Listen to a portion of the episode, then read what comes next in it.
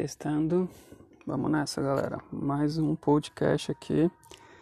Depois de algumas semanas, voltamos a fazer esse bate-papo. O nome desse podcast, por mais estranho que pareça, ele vai tratar de um assunto bem simples, ok? A caixa preta da prisão. É, vamos nessa, vamos que interessa. Bom, o nome e o título, claro, é, ele quer chamar um pouquinho a nossa atenção para algum, algumas questões importantes dos nossos dias e algumas uns tempos atrás. Né? Mas vamos entender essas duas palavrinhas aqui, caixa preta e prisão, né? no sentido estrito. Um, caixa preta né? é aquela que fica no fundo, no profundo né? de qualquer é, instituição importante. Então pense no avião, pense em uma empresa, pense em qualquer coisa, ela vai ter a sua caixa preta. Que é isso é lá onde fornece tudo que tem de mais importante, fundamental, essencial, né? Fica debaixo nas profundezas e não deve ser revelado a qualquer um a todo momento. Mas vai chegar uma hora que, se necessário, algo importante, né? Ela tá lá, mala preta, caixa preta, enfim. Né? Quando um voo é, cai, logo que vai ser buscado para recuperar informações sobre esse voo é a sua caixa preta. Então, ela é algo importante, né? Ela é algo fundamental. Prisão, pensemos sobre isso, né? denotado como algo muito ruim, algo se você faz algo contra a sociedade, sobre alguma estrutura, certo? Algum mal para o ser humano, você vai para uma prisão, você fica restrito né, de liberdade. Você não tem o seu direito de ir e vir, como tem na maioria das constituições. Né? Você tem que ficar restrito ali a um ambiente, você vai estar preso diante daquilo que você fez. Por que toda essa introdução, toda essa volta? É porque nós estamos vivendo hoje num, em dias de prisão. Né? Nós estamos em cadeias, nós estamos presos. Entretanto, é, nós estamos é, alocados nos nossos lares. Né? Isso é uma espécie de prisão. Né? Você não está algemado, você não está dentro de, um, de uma cadeia, de um presídio, de um penitenciário, mas você está, ah, querendo ou não, restrito a um ambiente, a um espaço. Né? Ah, você não pode é, transitar por aí, certo? Qualquer hora, qualquer momento, devido à pandemia que estamos vivendo. Então você, claro, você se retira e fica alocado num lugar. Isso é uma espécie de prisão. Né? Você querendo ou não, você está restrito ao seu lar. Seria uma espécie de prisão domiciliar, né? Uh, onde você tem apenas o seu ambiente de casa para trabalhar, para conviver, para criar, para produzir. E esse ambiente que eu quero falar, né? a caixa preta da prisão, né? que seria o que ali? Seria as profundezas. Quando você fica mais de 5, 10, 15, chegando quase 30 dias dentro desse ambiente, dentro da sua prisão forçada, certo? Você começa a abrir essa caixa preta, você mesmo a repensar nos seus fundamentos, né? sua essência ali, que se acontecer algum incidente, o que vai ser aberto, o que, que vai ficar, ok? Esse seria um fundamento, uma caixa preta da prisão. Você tem a sua caixa preta, certo? E quando agora você está preso diante de um ambiente, de um espaço, é óbvio que essa caixa preta você deve ser o primeiro a abrir e ver o que tem, né? o que você está colocando nela, o que é de essencial, fundamental, quais são os pilares, né? qual é a caixa preta da prisão. E pode ser meio maluco aqui, né, essa relação, mas chegou o momento de agora nós, nós, né, verificarmos o que tem lá, aproveitarmos esse tempo justamente para isso, para estabelecer os fundamentos, ok? Pensando aqui no Sir Isaac Newton no século XVII, né? quando houve uma pandemia em seus tempos, na peste negra, etc., que matou milhões de pessoas, ele foi se refugiar num lugar e ele foi simplesmente criar a grande maioria de suas ideias, de suas teorias, certo? É, foi baseada nesse tempo, nesse período de refúgio, onde ele resolveu criar algumas coisas, com certeza seu pensamento, suas questões interiores foram colocadas e ele, de fato, como um inventor, como um inovador de seu tempo e dos nós até hoje, né, colocou, propôs coisas. E é isso que um, uma prisão, um refúgio faz. Né? Ou ele coloca você contra você mesmo e deixa você maluco, ou faz você criar coisas maravilhosas, esplêndidas, né? O que tem na nossa caixa preta, de fato, certo? Um filme aí da Netflix do, dos últimos dias, né? Sobre a cela 7, ok? O milagre da cela 7, vai contar um pouquinho sobre o fundo de uma prisão, né? Na Turquia e tal. Né? E a cura que ali é feita diante de uma criança, né? Tem toda uma questão metafórica e etc. Mas será que a prisão é o fim em si mesmo? Será que a gente quer logo ser livre porque a gente não entende de fato o momento de, estar preso? Então, se a gente não entende o momento de estar preso, o que pode ser feito ali, ok? Encarcerado, entendendo as nossas profundezas ali, o que tem dentro da nossa caixa preta, quando a gente for livre e poder correr por aí, a gente não vai de fato entender essa liberdade no todo, na sua totalidade, certo? Então, se a gente não entende o que é o descanso, dificilmente a gente vai entender o que é o trabalho, certo? É, se a gente não entende o silêncio, dificilmente a gente vai compreender os nossos momentos de fala. Então, existe uma ideia aí por trás de tudo isso, e eu queria pegar uma conotação bíblica agora, certo? Existiu um homem muito sábio, chamado Paulo, antes Saulo, perseguidor da igreja, certo? Isso no século I, uh, que teve uma reviravolta, né? Quando encontra Cristo, ok?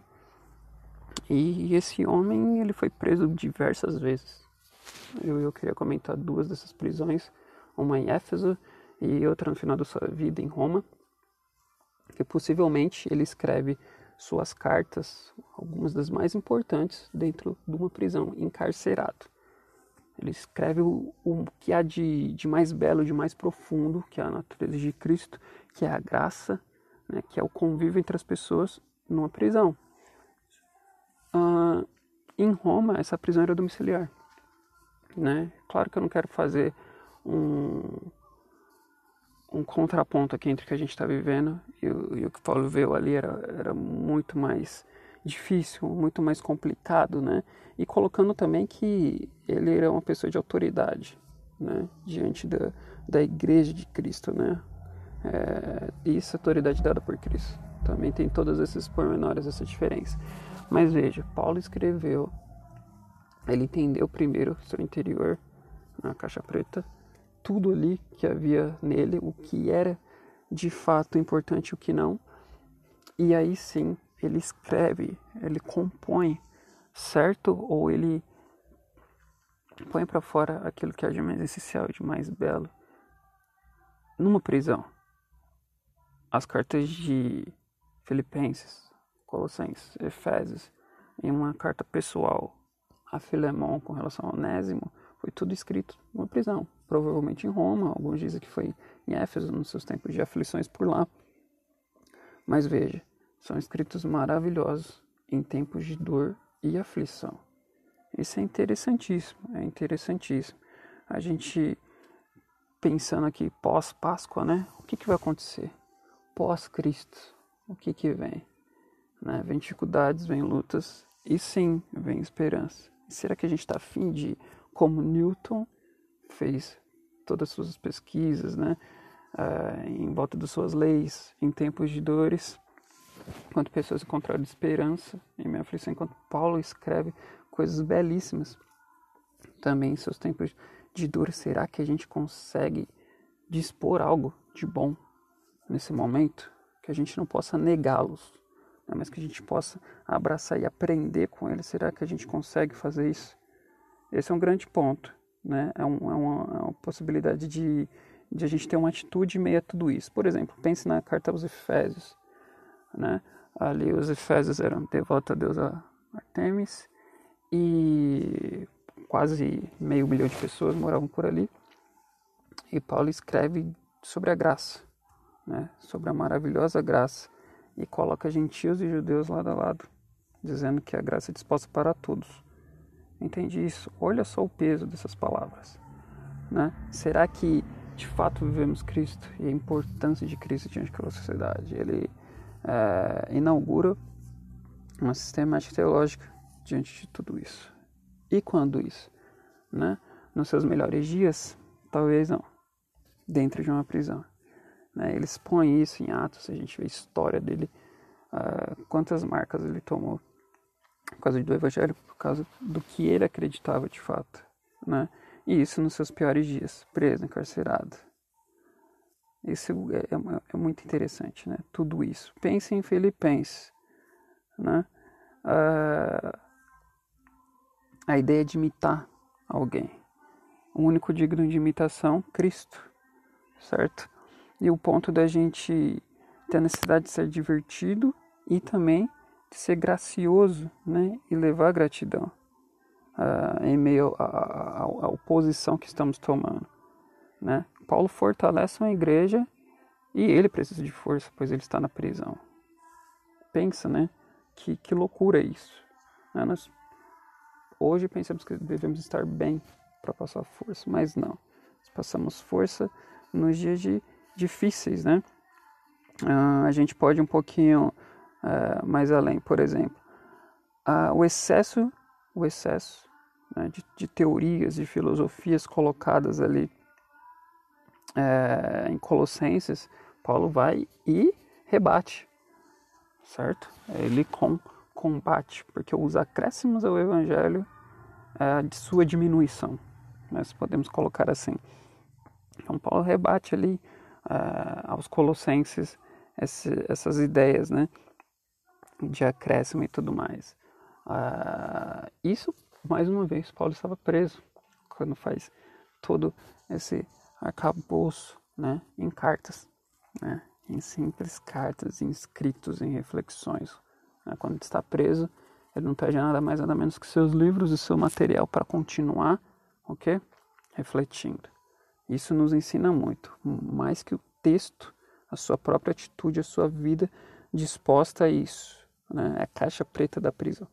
É o que você entende nesses dias de dores escuros. Né? E uma carta simples de um capítulo apenas é a carta que ele escreve a Filemão uh, em defesa de Onésimo, né? Onésimo era escravo de Filemão. Ele foge é, de Filemão, parece que o contexto é todo em Colossos, né? Uh, então tem a ver com o público de Colossos, e ele escreve a fim de que Filemão aceite de novo Onésimo. Né? É, é toda uma questão ali sobre liberdade, né? os pilares sobre é, abolição da escravatura e tudo mais que veio muito depois com outros grandes homens, talvez o Evangelho, ou bem possivelmente foi o Evangelho de Cristo, que estabeleceu as suas bases, seus fundamentos. Por ali, essa carta é muito importante diante disso. Poderíamos citar várias coisas, várias coisas, mas o que eu quero deixar aqui, bem enfatizado, esse entendimento sobre a caixa preta, né? a nossa caixa preta, as profundezas, no que está baseado. A gente vai queimar todo esse tempo de quarentena ah, fazendo aquilo que nega nós mesmos, ou a gente vai construir algo, né? ou a gente vai fundamentar algo. Esse é um ponto. Esse é um ponto de reflexão, de reflexão diante de, de tudo que a gente está vivendo um pouco hoje. Claro, mais uma vez, não quero colocar uh, nós diante da situação de Paulo naquele tempo, mas eu quero fazer essa tentativa de, de paralelo, nem que seja mínima, diante do que dá para construir mesmo é, com diversas restrições. Talvez o excesso de liberdade faz a gente se perder em nós mesmos, né? nós se colocarmos como os deuses diante de nós mesmos. Né? Nós queremos fazer o que a gente quer e talvez a restrição nos ajude a posicionar, se reorganizar, certo? A voltarmos de novo a um lugar importante, ou ao menos nos entendermos né, sobre quem somos, sobre questões interiores, sobre quais são os nossos fundamentos, o que está lá dentro da caixa preta, né, o que é importante levar, o que, que é, é essencial, o que, que é fundamental e o que não é, certo? E o que não é. Eu queria agradecer por você ter ouvido esse podcast, por mais que ele possa ter passado por vários pontos. Uh, o fundamento é bem simples e básico para esse entendimento e que a gente possa se ver uma outra hora, certo? Com outro podcast, com outras ideias, que você fique bem diante de tudo que está acontecendo. Pode ser que demore bem mais tempo do que a gente estava planejando ficar em nossos lares e nossa casa, mas que a gente faça desse tempo né, um tempo gracioso, um tempo importante, um tempo para elevar o nosso intelecto.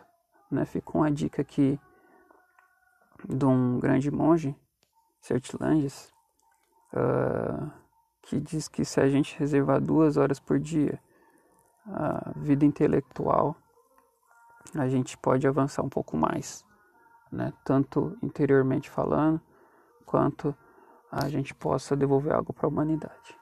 É isso. Fiquem em paz.